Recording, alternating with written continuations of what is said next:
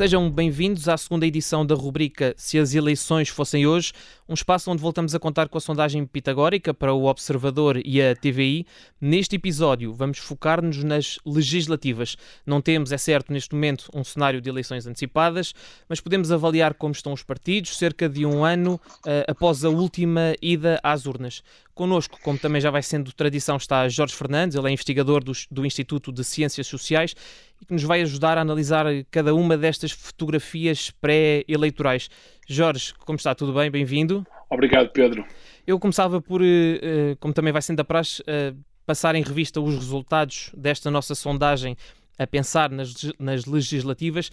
Ora, se essas eleições fossem hoje, o PS conseguiria 40,3% dos votos, o PSD bastante mais atrás com 28,5%, o Chega um salto considerável 8,4%, o Bloco de Esquerda 5,5%, a CDU 5,3%, muito próxima, PAN 2,2%, o CDS muito lá embaixo com 1,8% dos votos e a Iniciativa Liberal 2,4%. Ora Jorge, uh, focando-nos aqui naquele que é o partido em princípio mais votado, com, a melhor, com o melhor resultado nesta sondagem, Podemos dizer que o PS sobreviveu sem grandes feridas eleitorais à pandemia?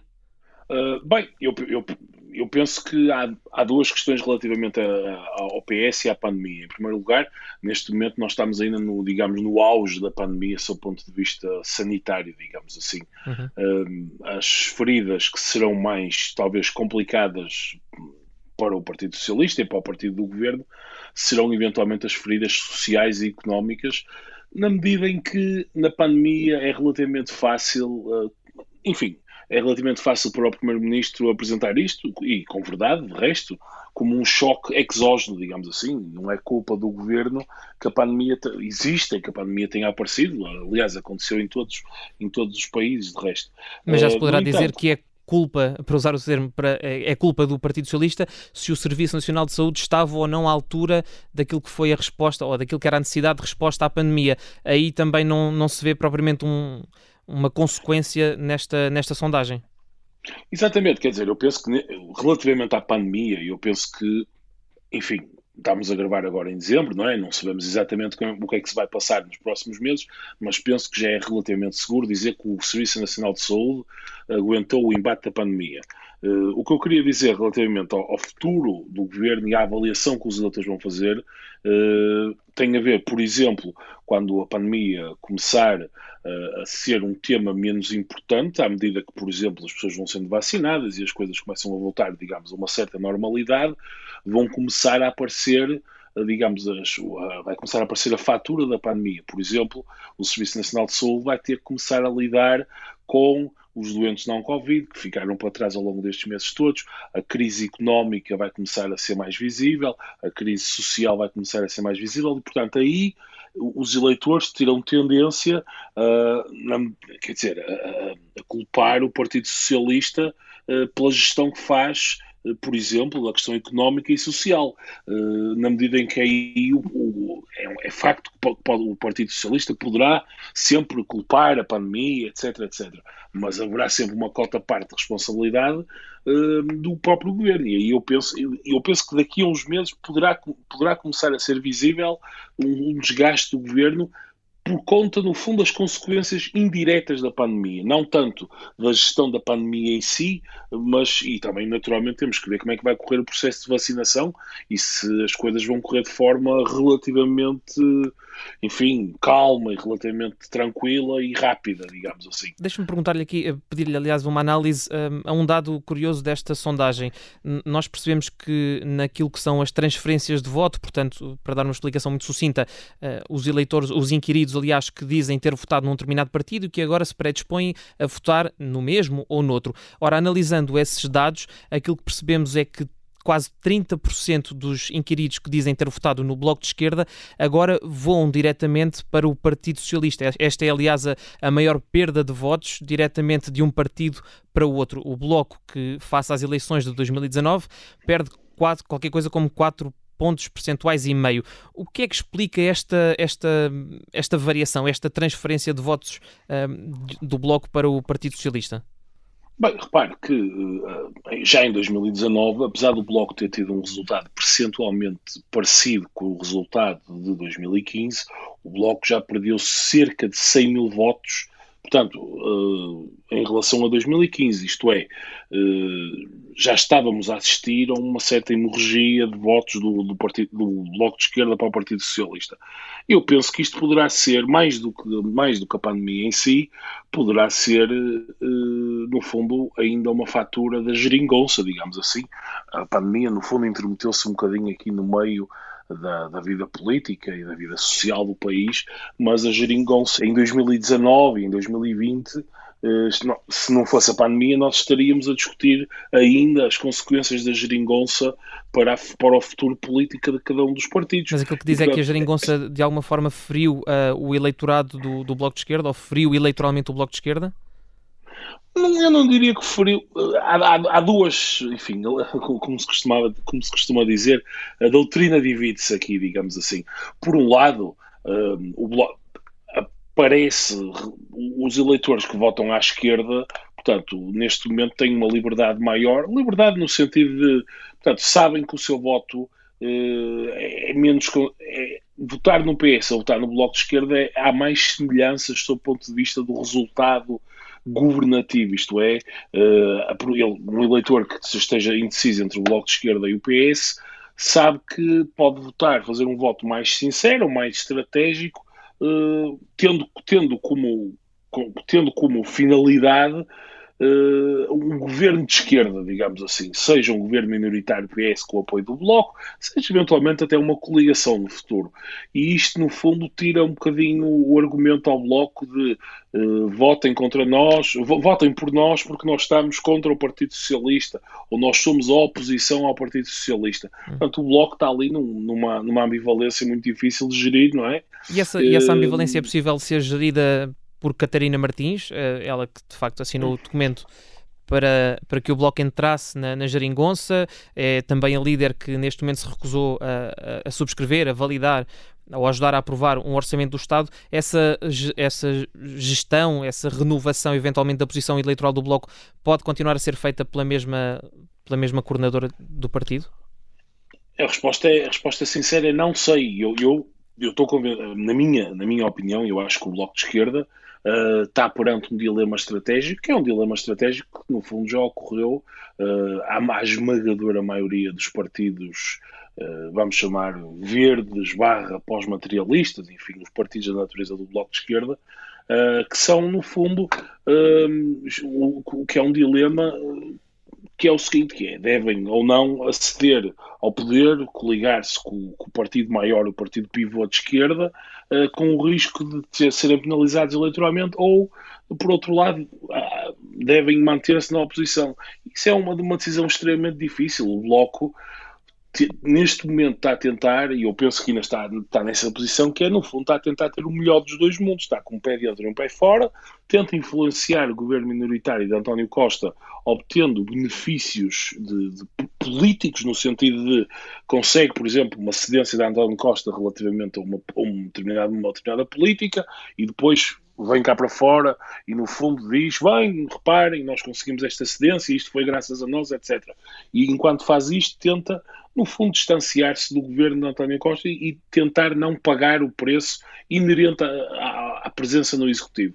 Mas, no fundo, isto aqui pode funcionar só durante algum tempo. Ao, ao fim de alguns ciclos eleitorais, o Bloco pode ser chamado a ter uma a ter uma posição mais firme, digamos assim, portanto, no fundo, a pedirem ao Bloco do próprio Partido Socialista, pedir, bem, vocês não estão dentro ou estão fora. Uhum. Portanto, esta, porque este, esta, esta, esta, esta estadia, esta, esta situação entre, entre, entre um pé dentro e o pé fora, tem funcionado para já. E eu acho que a pandemia, de alguma maneira, congelou esta, esta dinâmica, isto é, uh, adiou, de certa, de certa maneira, a necessidade do Bloco ter uma, uma, decisão final relativamente à sua, ao seu posicionamento quanto ao governo do Partido Socialista. Hum. Uh, portanto, e, portanto, sob esse ponto de vista, eu acho que o final da pandemia também nos vai trazer uh, alguma, enfim, algumas, alguma clarificação sobre o que é que os partidos à esquerda do PS pretendem fazer, se pretendem continuar a sustentar o governo ou se pretendem, no fundo, uh, fazer novamente aquilo que aconteceu em 2011. Portanto, lembremos-nos quando o Bloco de Esquerda e, o, e, a, e a CDU se juntaram a PSD e CDS para derrubar o governo de José Sócrates, o que depois serviu para o PS alimentar uh, a narrativa de da ideia de que. Do contributo para que a, para que a direita chegasse, chegasse ao poder. Portanto, e, e ele pedir precisamente que olhássemos, uh, olhássemos para a esquerda, falta só referir aqui, uh, sublinhar que a CDU consegue 5,3% do, dos votos e, portanto, aquilo, isto deixa, somadas estas três posições, uh, a chamada geringonça ficará sensivelmente ao nível eleitoral com que saiu das eleições de 2019, sensivelmente, repito. Uh, e ele propor que olhássemos só rapidamente para, para a direita, porque ali há de facto mudanças eh, mais significativas. Eu perguntava-lhe, bom, vou pegar desde logo no, no facto de o Chega se apresentar como terceira força mais votada. Uh, isto significa que. E, Posso juntar-lhe outro dado, o facto de 30% dos eleitores que dizem ter votado CDS agora dizerem que querem votar Chega uhum. e 8,9% dos eleitores do PSD que agora se viram para o partido de André Ventura. Uh, estas, estas mudanças, estes sinais, considera que são conjunturais ou, ou, que há aqui alterações que podem de facto ser definitivas e estruturais na, no reposicionamento da direita? Bem, a verdade é que não sabemos. Eu, eu, há, há, duas, há dois ou três dados sobre a direita que são importantes. Em primeiro lugar, o PSD está a acreditar na sondagem, e penso que há, há todos os motivos para acreditar, o PSD está perfeitamente em linha com os resultados eh, eleitorais eh, de 2019. O PSD em 2019 teve 28% e aqui tem 28,5%. Portanto, o PSD, no fundo, mantém-se estruturalmente ali naquela, naquela casa dos 28, 29, 27, enfim. O CDS é que parece estar a esvaziar-se eleitoralmente, não é? O, o, que está a acontecer, na minha opinião, é o CDS está em, claro, em franco, em franca perda, e o que está a acontecer, no fundo, é um, é um desmantelar do CDS. O CDS sempre foi um bocadinho um saco de gatos com gente muito diferente lá dentro, desde, desde, cristão, desde democratas cristãos clássicos a liberais, passando por gente mais conservadora, e no fundo o que está a acontecer é essas pessoas uh, estão a aparecer partidos que são mais uh, clarificadores, no sentido de há um partido liberal, iniciativa liberal, há um partido mais de direita conservadora, uh, enfim, um bocadinho mais colado ao extremo, e no fundo as pessoas que estavam dentro da casa comum do CDS agora estão a dividir-se por partidos que, no fundo, são mais. Uh, são mais definidos e mais claros e têm, têm uma, uma, uma componente ideológica um bocadinho mais, mais atrativa para essas pessoas, na medida em que, no fundo, um liberal genuíno, enfim, o que quer que isso seja, vai colar-se, sai do CDS e vai votar na iniciativa liberal. Uma pessoa que votaria até no CDS e, portanto, agora poderá sentir-se mais, enfim, mais apegado ao Chega.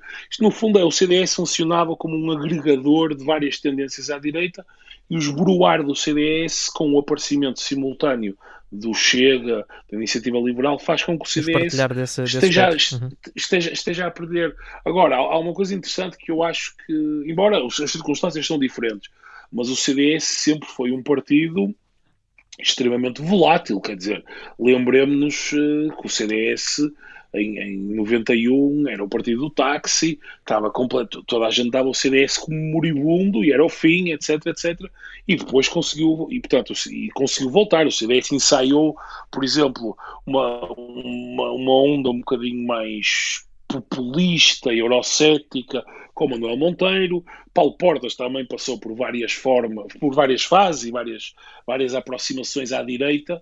Uh, e portanto, quer dizer, o CDS é, um, é, um, é um, tem, tem muito, é uma coisa em mutação, digamos assim. E esta, é deixa-me só é um... desculpe estar a interrompê-la, mas só para perceber aqui também outro dado que se junta a esta análise eh, do Chega e da, da, da, do rearrumar da casa à direita, o Chega consegue aquilo que, por exemplo, o PS também consegue nesta sondagem, que é captar o voto de 7,1% dos eleitores que se dizem abstencionistas na última sondagem.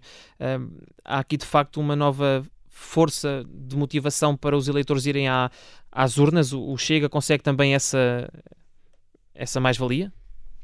Sim, eventualmente, quer dizer, uma, uma das surpresas sempre, enfim, um clássico já da discussão de ciência política em Portugal é de facto a existência durante muitos anos, muitas, muito, havia um número crescente de, de cidadãos, no fundo, de eleitores que saíam do apoio a partidos políticos tradicionais, digamos assim, e ao mesmo tempo não eram mobilizados por outros partidos, simplesmente saíam diretamente a abstenção e ficavam por lá. Que era um fenómeno que não era muito visível no resto da Europa. Isto é, no resto da Europa víamos muitas pessoas que eram habitualmente uh, eleitores de um determinado partido e que depois até podiam passar pela abstenção antes, mas depois uh, iam para, para um novo partido, enfim. Uh, o que tá, e em Portugal o que, tinha, o que acontecia recorrentemente é que as pessoas saíam de um partido, iam para a abstenção e ficavam lá durante, quer dizer, abstinham-se, uhum. tornavam-se abstencionistas crónicos. E de facto chega, aparentemente, embora isto, enfim, devemos sempre tomar estes dados com uma, com uma certa cautela, está a conseguir mobilizar uma franja do eleitorado que, Estava que provavelmente desta... não se sentia representada, provavelmente não se sentia-se fora dos processos políticos, etc.